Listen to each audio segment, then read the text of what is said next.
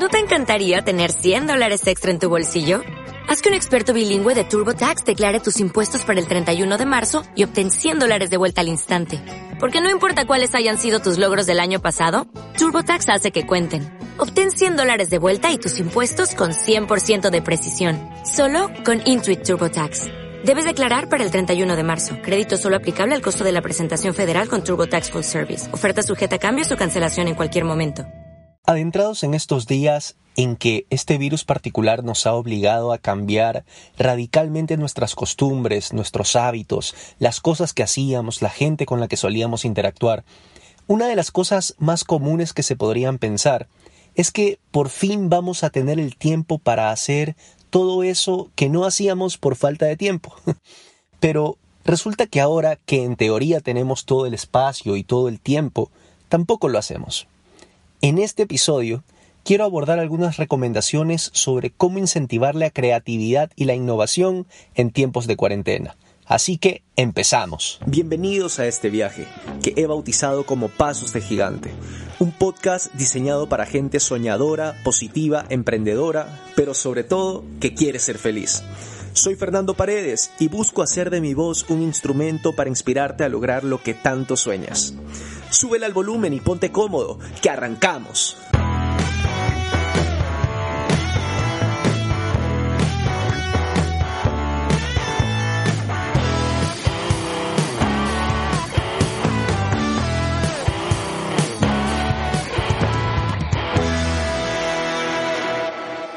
Hola, gracias por estar una vez más aquí escuchando este que sería el tercer episodio que comparto en este año.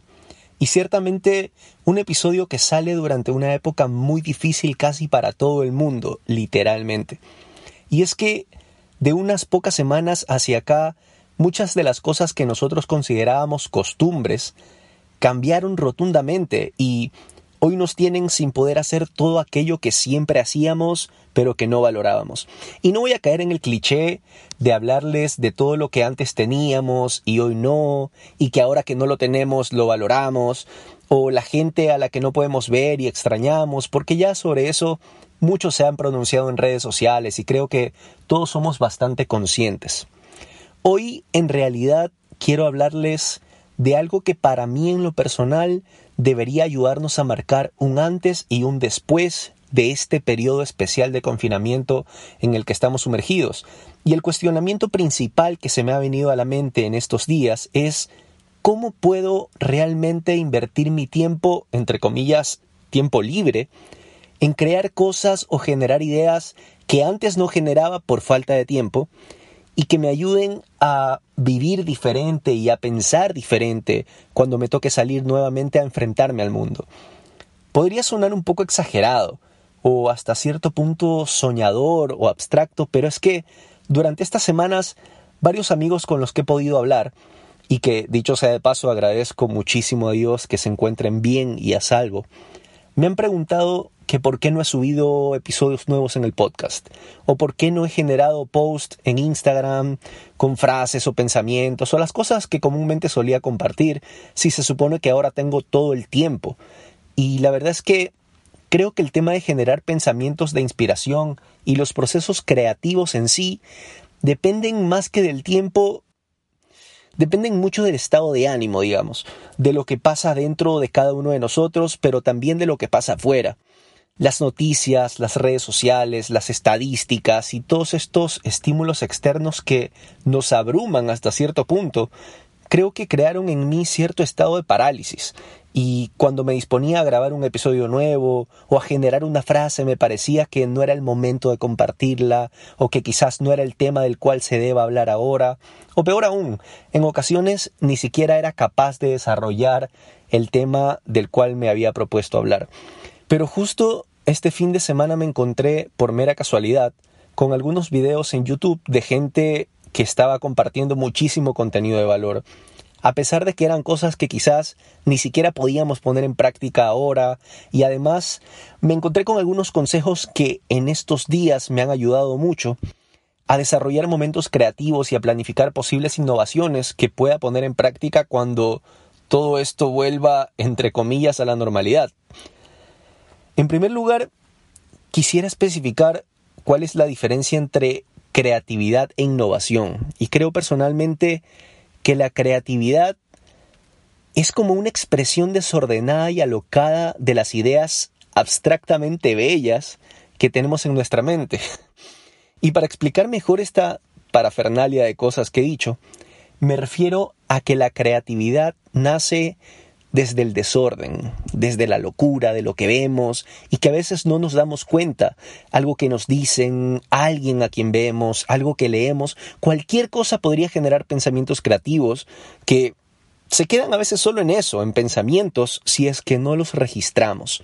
Pero por otro lado, cuando a partir de un pensamiento creativo moldeamos tanto y tanto una idea hasta que esa idea se vuelve realidad como algo diferente, inigualable e irrepetible, es allí cuando tiene lugar la innovación. Dicho esto, puede la creatividad no llegar a ser innovadora, pero, salvo contadas excepciones, cualquier innovación es el resultado de un destello de creatividad. Entonces, para poder llegar realmente a ser innovadores, es de estricta importancia que empecemos a enriquecer nuestros procesos creativos, para que tarde o temprano esos procesos creativos nos lleven a generar innovaciones que nos diferencien de los demás. Y en este episodio te traigo tres recomendaciones, o mejor dicho, tres pasos de un proceso para que desde la comodidad de tu casa empieces a incentivar en tu nueva rutina esos procesos creativos que luego te llevarán a hacer cosas indudablemente innovadoras. ¿Sí? Así que bueno, el primer paso de este proceso que te propongo es planteate metas nuevas. Y esto podría sonar a cliché, porque todo el mundo te recomienda plantearte metas nuevas, pero, ¿sabes? Yo no hablo necesariamente de plantearte metas profesionales o financieras. No, no.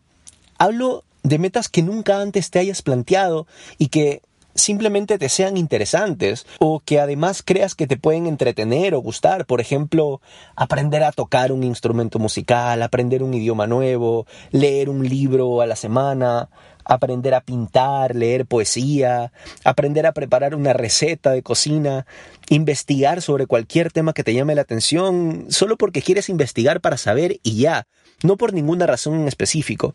En general, enfocar tu mente en cosas que hasta ahora no habían estado en tu radar porque estabas demasiado tiempo enfocado en tu trabajo, en tu negocio, en tus estudios de carrera y que ahora solo quieres hacerlo porque sí. Deja de obsesionarte con encontrarle una explicación a las cosas, y solo permite que tus ganas de aprender y de experimentar vuelen de manera libre. Recuerda nuevamente que la creatividad es una expresión desordenada y alocada de nuestras ideas. Entonces, date la oportunidad de plantearte metas alocadas, que estén fuera de lo que comúnmente estás acostumbrado o acostumbrada a hacer. Y una vez que has completado este primer paso, lo segundo que te recomiendo es ten el hábito de anotar todo lo que encuentres interesante. Esto podría parecer algo un poco mecánico, pero créanme que ayuda muchísimo tener una libreta siempre a la mano, que incluso puede ser el blog de notas de tu celular, sin problema. Y cuando veas, escuches o sientas algo que te parezca interesante, anótalo. Por muy básico que parezca, por ejemplo, cosas tan simples como algún hobby que tenías cuando eras más joven y ahora te acordaste y quieres retomarlo, una palabra que alguien te dijo y te pareció extraña o interesante, una frase o un refrán que escuchaste en alguna película, video, podcast o en alguna conversación, algo que viste y que simplemente te llamó la atención, cualquier cosa, todo, solo anótalo. Te sorprenderías al ver la lista de las cosas que te llamaron la atención durante el día y cada vez que te vuelvas más consciente de este ejercicio, con toda seguridad esa lista será cada día más grande y vas a darte cuenta del mar de cosas que en realidad te causan interés y a veces pasan por tu vida como ideas fugaces, porque no te permites ingresarlas en un proceso creativo. Una vez que hayas completado esta segunda etapa, vas al tercer paso, que es guardar espacios para reflexionar o estar solo. Cuando estamos en situaciones normales de nuestra cotidianidad, es muy, muy difícil mantenerse al margen de las cosas que pasan en el mundo exterior, y con lo que estamos viviendo hoy en día a nivel mundial lo es aún más. Es inevitable exponerse a los estímulos que llegan desde afuera, las noticias, las estadísticas, las alarmas que se prenden por todos los noticieros, las redes sociales, pero date un espacio a la semana en el cual puedas estar realmente solo. Y esos espacios pueden ser lugares en los que siempre estás, como por ejemplo tu habitación o algún área de tu casa, pero intenta tomar una posición que tu cuerpo y tu mente sepan que se trata de una posición de reflexión. Por ejemplo, si casi nunca te sientas en el piso al lado de tu cama, esta puede ser una postura de reflexión, o sentado contra la puerta de tu habitación, o frente a un espejo si lo tienes, o en un balcón mirando cualquier cosa que sea que haya fuera de tu casa, lo que sea. Pero tiene que ser un momento en el que tú sepas que vas a conectarte con tus ideas y vas a explorar. En este tiempo, lo que te recomiendo es que veas el listado de las cosas que te interesan y que fuiste anotando día a día en el segundo paso del proceso y te hagas la pregunta, ¿qué quiero hacer con esto? Esto que anoté es algo que quiero aprender, es algo que quiero investigar solo para saber de qué se trata, o quiero convertirlo en un poema, o quiero convertirlo en un video, escribir un artículo, hacer un podcast, quiero pintarlo, quiero convertirlo en un negocio o simplemente lo quiero borrar porque ya no me llama más la atención. Eso también se vale. Pero el punto es, ¿qué quiero hacer con esto? ¿Por qué me llamó la atención en su momento y qué quiero hacer con esa idea? Trata de encontrarle una respuesta a todo lo que hayas anotado. Y entonces, en esas respuestas, vas a darte cuenta que hay un camino trazado de cosas que quieres hacer y que ojalá no tengan nada que ver con tu rutina, tus hábitos, ni nada de la vida que comúnmente solías tener. Cuando hayas llegado a este punto, solo procura repetir este bucle siempre, siempre y cada vez con más pasión, y vas a darte cuenta de cómo empiezas a incentivar procesos creativos en tu mente, y estarás de repente haciendo cosas que antes no sabías que podías hacer, y divirtiéndote de formas que nunca antes lo habías hecho. Este episodio tiene muchísimo que ver con el proceso netamente creativo.